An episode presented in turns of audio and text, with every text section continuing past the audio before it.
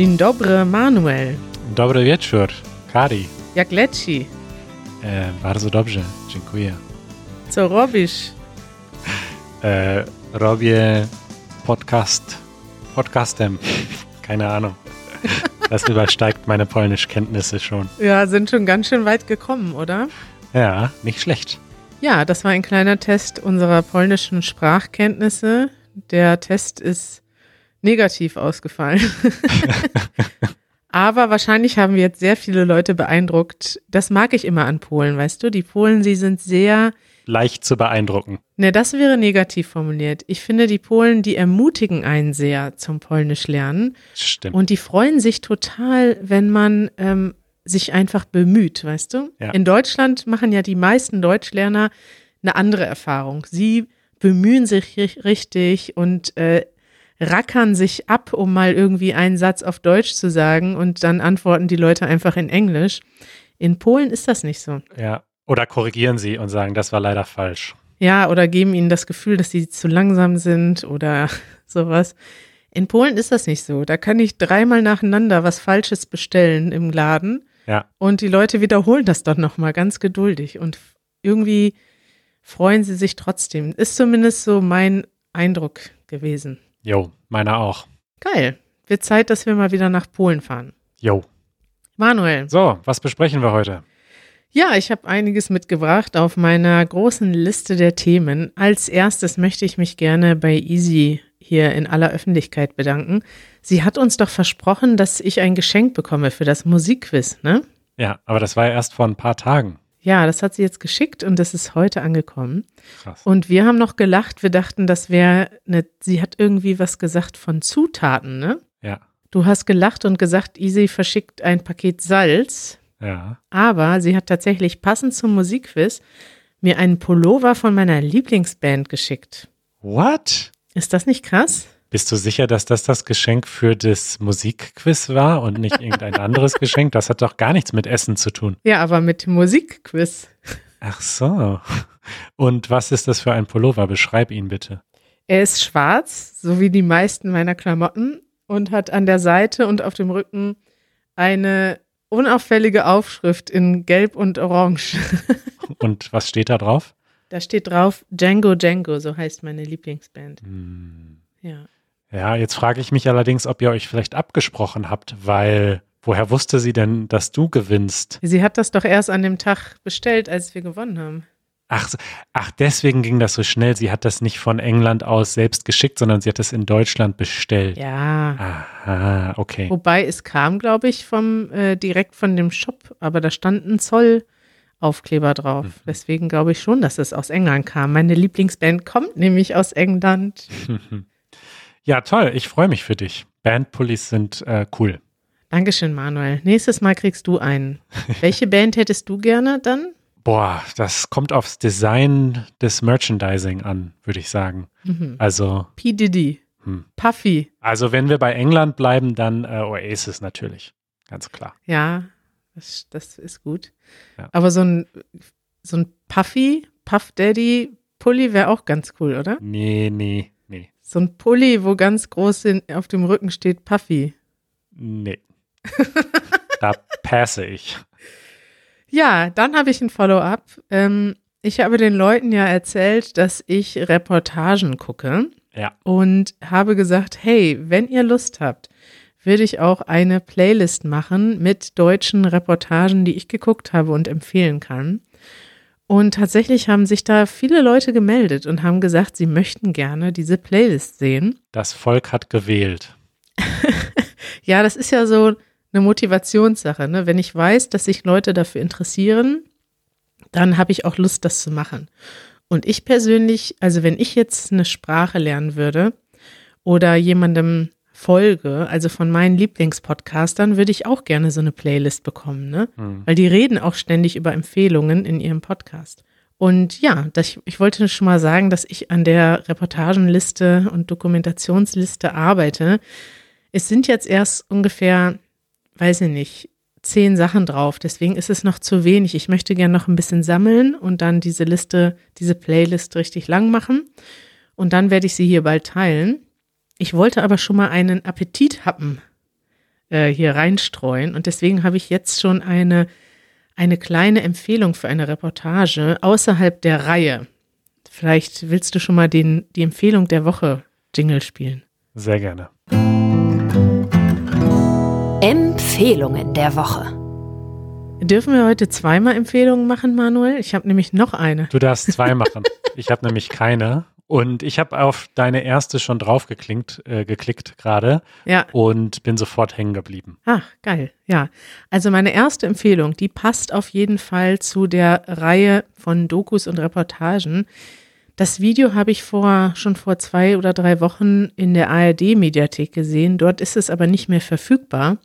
Ich habe dieses Video jedoch jetzt auf Vimeo gefunden und kann das nur empfehlen. Also gerade, es ging ja bei den ersten Reportagen, über die ich erzählt habe, um Reisen, also so, dass man im Kopf ein bisschen mitreist. Und dort ist eine Deutsch-Koreanerin nach Nordkorea gereist. Und die Doku heißt Meine Brüder und Schwestern im Norden. Die ist, glaube ich, schon von 2016, schon etwas älter, aber das merkt man in der Doku nicht so wirklich. Die Regisseurin des Films heißt Sung Jung Cho und ähm, sie besucht dort Nordkorea und darf dort einreisen, weil sie einen deutschen Pass hat, ist aber gleichzeitig auch halbe Koreanerin und spricht deswegen halt Koreanisch, kann sich mit den Menschen unterhalten.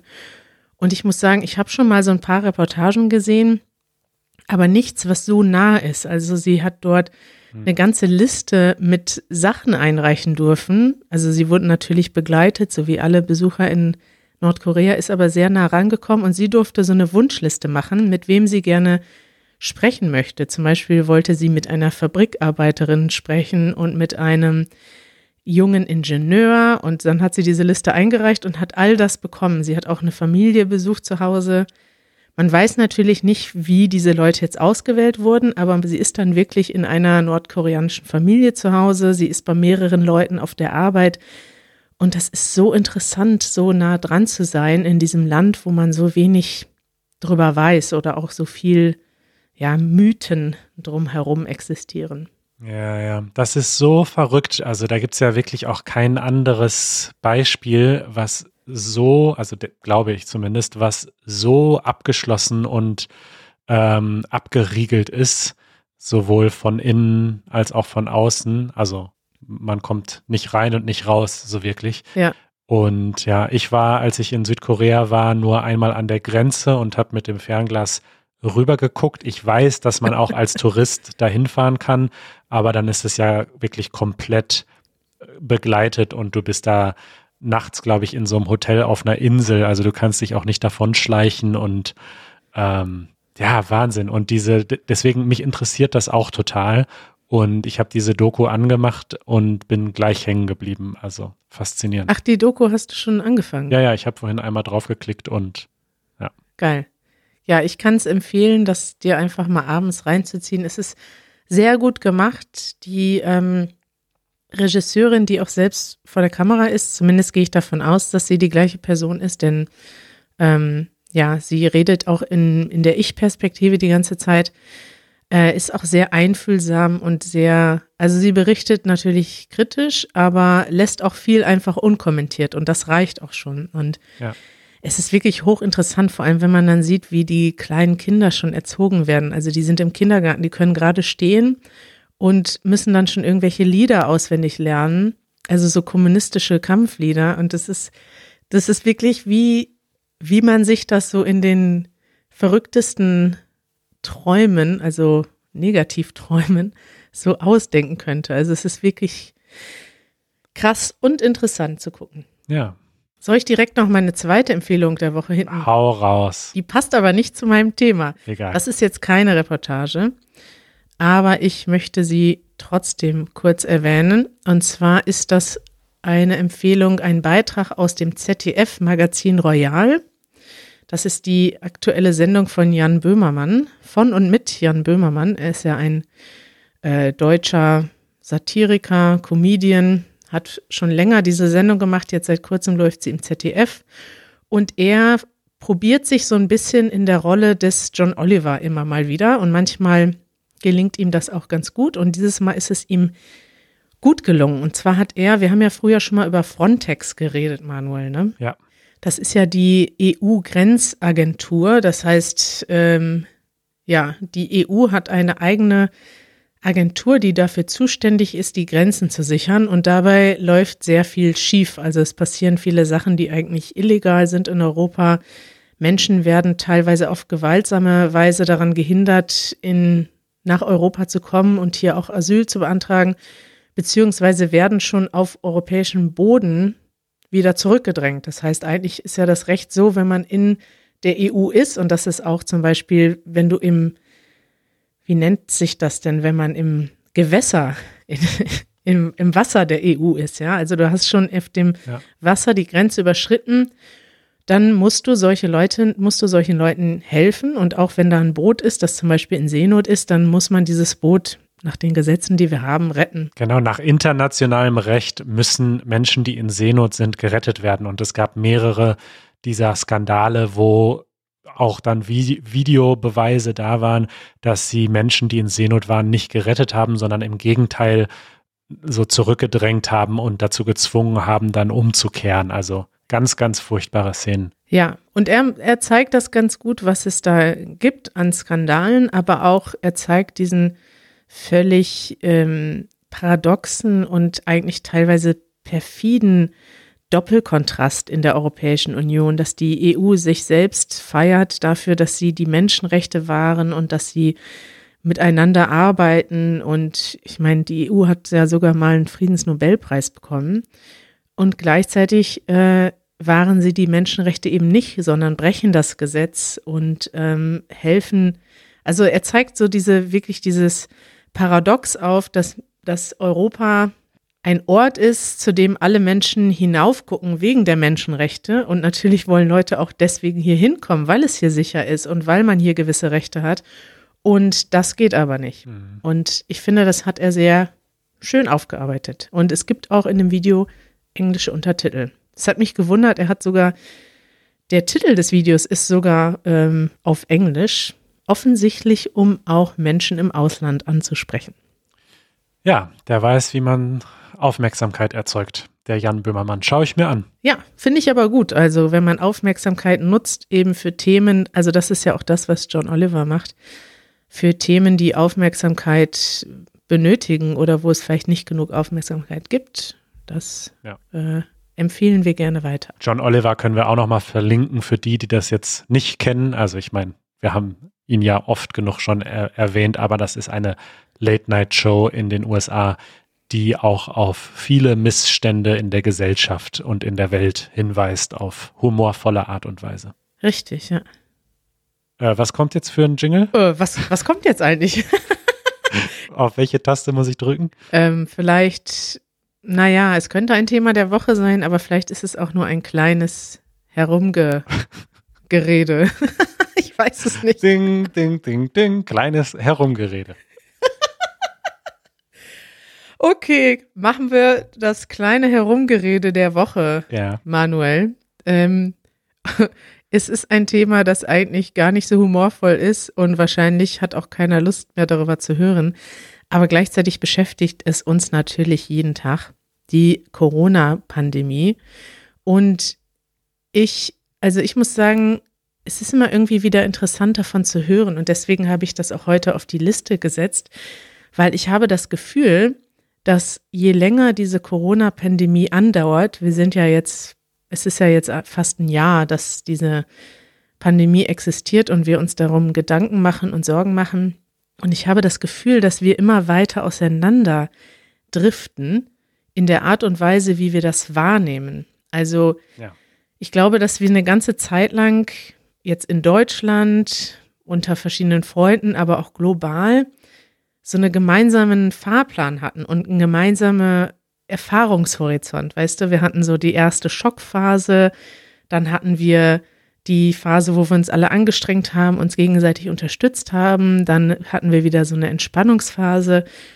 Und was mir aufgefallen ist, ist, dass mittlerweile alle in völlig unterschiedlichen Erfahrungsphasen oder Erfahrungshorizonten sind und das macht es gerade im Moment viel schwieriger und auch gefährlicher, glaube ich. diese Pandemie einzugrenzen. Ja. Und es gibt Leute, die wahrscheinlich so wie wir leben und gar kein großes Problem haben damit, weil wir, weil es uns gut geht einfach zu Hause und wir auch ähm, uns irgendwie angepasst haben. Und es gibt andere Leute, die viel stärker betroffen sind, denen es richtig schlecht geht. Und dann wiederum, und das hat mich eigentlich auf das Thema gebracht, gibt es Leute, bei denen das gar nicht mehr so stark eine Rolle spielt. Ich habe nämlich die Tage mit Justina in Polen telefoniert. Da haben wir so darüber gesprochen, wie sich die Leute sehen. In Polen machen jetzt die Geschäfte wieder auf. Und sie sagte, vielleicht können das ja unsere Zuhörer aus Polen bestätigen oder nicht bestätigen, dass man in Polen jetzt nicht mehr so viel darüber redet und auch nicht so viel Angst hat. Ja, und vor allen Dingen in Neuseeland ähm, ist gefährliches Halbwissen, aber ich meine, da ist doch alles wieder ganz normal. Die haben Konzerte und Festivals und alles, weil es keine Fälle mehr gibt. Ist das so? Habe ich das richtig mitbekommen? Weil die eine Insel sind, die sich abschotten können und, glaube ich, auch konsequenter umgegangen sind. Nicht nur Neuseeland, sondern auch äh, Taiwan, Japan ist, glaube ich, auch teilweise besser damit umgegangen. Ja. Südkorea, Australien ja, glaube ich, auch. Das heißt, sobald die dort irgendwelche Fälle haben oder irgendein kleines Cluster haben, wird dort alles dicht gemacht, so wie bei uns jetzt. Ne? Ja, bei uns jetzt weiß ich nicht, ob das so ist, weil, also erstmal möchte ich anmerken, ich habe nämlich vor kurzem hier noch erzählt, dass mich das alles nicht besonders ähm, fertig macht und ich eigentlich gut damit umgehe. Mhm. Bei mir hat sich in den letzten Tagen oder Wochen echt ein bisschen was geändert und ich möchte jetzt hiermit feststellen, ich habe die Schnauze voll. Oh. Also mir reicht es jetzt langsam auch so ein bisschen. Vielleicht liegt es auch daran, dass es jetzt so schweinekalt ist und man auch irgendwie so sehr kurz meistens nur rausgeht. Aber irgendwie auch so dieses ganze, die ganze Stimmung, weil was ich auch lese jetzt so an Nachrichten, also gerade in Deutschland, es gehen ja die Fälle runter, aber alle Experten sagen, ja, sie gehen runter, aber Vorsicht, äh, es wird jetzt noch mal schlimmer. Ja. Und wahrscheinlich dauert es jetzt noch mal mindestens ein Jahr und mit den Impfungen, das dauert mega lange und nur so Depri-Nachrichten irgendwie. Und irgendwie, ach, ich, es ist alles Klagen auf hohem Niveau, weil mir geht's gut und ich habe ein gutes Leben. Aber irgendwie ist die Luft bei mir auch raus. Ja. Und, ähm, und ich habe nämlich gerade leider nicht das Gefühl, dass Deutschland da jetzt mit tollem Beispiel vorangeht und wir alle Fälle perfekt nachverfolgen, sondern im Gegenteil, die Zahlen gehen jetzt zwar runter, sind aber immer noch auf einem hohen Niveau. Und jetzt äh, geht sofort die Diskussion los, okay, dann müssen wir jetzt wieder alles aufmachen. Und dann geht halt der Kreislauf von vorne los. Ja. Also das ist das, was ich lese, dass wenn wir jetzt wieder ein bisschen weiter runterkommen, dann machen wir die Schulen und die Geschäfte wieder auf und dann geht's wieder hoch und dann geht's wieder von vorne los. Statt dass wir so richtig knallhart alles schließen für drei Wochen und dann wirklich fast auf Null sind und jeden einzelnen Fall nachverfolgen können und dann so agieren, weißt du? Und ja. ach, mich nervt das. ich kann das voll nachvollziehen. Ich habe da die Tage, äh, welche Talkshow habe ich denn gesehen? Anne Will. Es geht ja sowieso in jeder Talkshow im Moment um Corona. Äh, da wurde wieder eine äh, Kommunikationspsychologin interviewt. Ich glaube, die habe ich schon mal erwähnt vor ein paar Wochen. Guck, ja, auch wir, das ist doch Truman Show hier. Das ist doch der gleiche Kreislauf. Jetzt hat Kari wieder eine Kommunikationspsychologin bei Anne Will gesehen und in ein paar Monaten wieder das gleiche. Es ist doch. Nein, aber da ging es darum, dass die Leute im Moment so frustriert sind, dass sie alles gut fänden, was einfach eine Änderung ist. Hauptsache, es fühlt sich nach einer Änderung an. Und das ist einfach, ich meine, das kann man psychologisch schon nachvollziehen, aber es ist ja gar nicht unbedingt das die beste Lösung, jetzt alles zu ändern. Was Deutschland, glaube ich, falsch gemacht hat, ist, dass sie eben nicht so konsequent so früh geschlossen haben. Und das sieht man auch ganz gut. Guckst du dir manchmal diese Corona-Karten an? Bist du ein analytischer Mensch, der auch diese Zahlen vergleicht und nachvollzieht? Nee, ich gucke nur Tagesschau. Ich mache das ständig, also jetzt nicht mehr so oft, aber ich habe das in den ersten Monaten fast täglich geguckt. Und zwar siehst du, wenn du bei äh, Google nach Corona Map suchst, kannst du sehen, wie sich diese Wellen entwickeln und die Zahlen. Und dann kannst du jedes Land der Welt angucken und du siehst so, du kannst es einfach ein bisschen mathematischer nachvollziehen, wie das funktioniert. Und Es ist ganz eindeutig so, so um, je früher du die ganze Entwicklung stoppst, desto mehr Freiheit hast du auch, desto kürzer ist der Lockdown. Und in Deutschland haben wir es einfach, das war ja eigentlich das, was Angela Merkel wollte. Sie wollte ja ganz früh einen konsequenten Lockdown. Und alle Leute haben gesagt, nein, aber die Wirtschaft, aber die Schulen, wir können die nicht schließen. Und dann hat es einfach sich noch ein paar Wochen hingezogen. Das Virus hat sich so stark verbreitet, dass es uns jetzt einfach, wir brauchen jetzt Monate, um davon wieder runterzukommen. Denn es ist ja klar, wenn erstmal weiß ich nicht, ein paar hunderttausend oder 50.000 Leute gleichzeitig infiziert sind, die verbreiten das ja. Also ob du willst oder nicht, es geht ja weiter. Die, auch, auch wenn die isoliert sind, wohnen die mit Leuten zusammen, die übertragen das wiederum. Das heißt, das Beste wäre eigentlich gewesen, möglichst früh, möglichst konsequent zu sein, glaube ich. Das glaube ich auch. Ja, zu spät. Und da man, da man das, da man jetzt nicht zurückgehen kann in der Zeit, würde ich halt sagen, jetzt mal bitte einmal richtig konsequent sein und nicht dieses ständige Hin und Her. Also das nervt mich. Ja, und das können wir jetzt uns aber schon nicht mehr erlauben, weil die Leute jetzt schon so angenervt sind von diesem dreimonatigen Lockdown, dass alle nur darum betteln und beten, dass jetzt endlich die Schulen wieder auf. Aber das ist dann dieses nach Luft schnappen. Ne? Das habe ich irgendwo gelesen. Dann schnappen wir jetzt einmal nach Luft, machen einmal alles auf für einen Monat und dann sind die Zahlen wieder so hoch, dass wir wieder von vorne anfangen. Und oh. das wird jetzt unser Schicksal sein für die nächsten Monate, weil wir im November nicht auf Angela Merkel gehört haben. Und auf Christian Drosten. Ja, da seht ihr, was ihr davon habt, wenn ihr nicht auf die Mutti hört. Ja. ja, schön, dass wir noch äh, drüber lachen können, Manuel. Aber ohne Scheiß, das war jetzt diese Konversation. Ich, irgendwer kann äh, diese Episode raussuchen. Wir haben eins zu eins diese Konversation gehabt vor ein paar Monaten, inklusive Kommunikationspsychologin, inklusive Corona-Map und ich fühle mich einfach, als wären wir in der Truman Show und es wird alles irgendwie auf Repeat laufen. Ja, und da kommen wir wieder zum Thema Routinen. Ich muss sagen, wir haben ja dieses Video über die Routinen gemacht am Wochenende. Und mir ist das jetzt nochmal bewusster geworden, einfach nur, weil wir darüber geredet haben, wie stark, wie wichtig für mich diese Routinen geworden sind. Früher hatte ich auch ein paar Routinen, aber jetzt sind die richtig so essentiell wichtig für mich, um einfach so im Kopf ja. klar zu bleiben, weißt du, dass ich jetzt eben nicht verzweifle und nicht daran denke, weil natürlich kannst du ganz schnell in eine Spirale kommen und anfangen, oh, was ist denn mit dem? Ich habe Angst um die Leute, ach, ich würde gern wieder reisen, oh, ich bin ja eigentlich eingesperrt in meiner Stadt. Wenn man mal solche Gedanken hat, dass man ja eigentlich eingesperrt ist, dann kann einen das sehr belasten und dann ist man theoretisch eingesperrt zu Hause, denn wo soll ich hin? Es sind minus zehn Grad und alles liegt voller Schnee. Aber wenn man sich wirklich auf diese Routinen fokussiert, die man jeden Tag hat und man sagt sich, hey, ich stehe wieder morgen früh auf, habe ich gestern Abend gedacht. Gestern Abend bin ich schlafen gegangen und dachte, geil, morgen früh stehe ich auf und mache mir ein Knäckebrot mit Käse zum Frühstück. Das ist meine Frühstücksroutine. Ja. Und ich habe mich darauf gefreut. Und ich freue mich mittlerweile über völlig unwichtige Sachen am Tag. Zum Beispiel diesen Mittagsspaziergang. Ich freue mich da jeden Tag drauf, weil das das einzige Mal ist, wo ich das Haus verlasse. Früher dachte ich, was für ein Scheiß, Spaziergänge. Ja. Voll langweilig. Ja, und das ist schön, dass ich mich jetzt, ich, es ist komisch, das zu sagen, aber ich bin so glücklich mit diesen Kleinigkeiten im Leben geworden. Früher hat mich das alles gar nicht interessiert.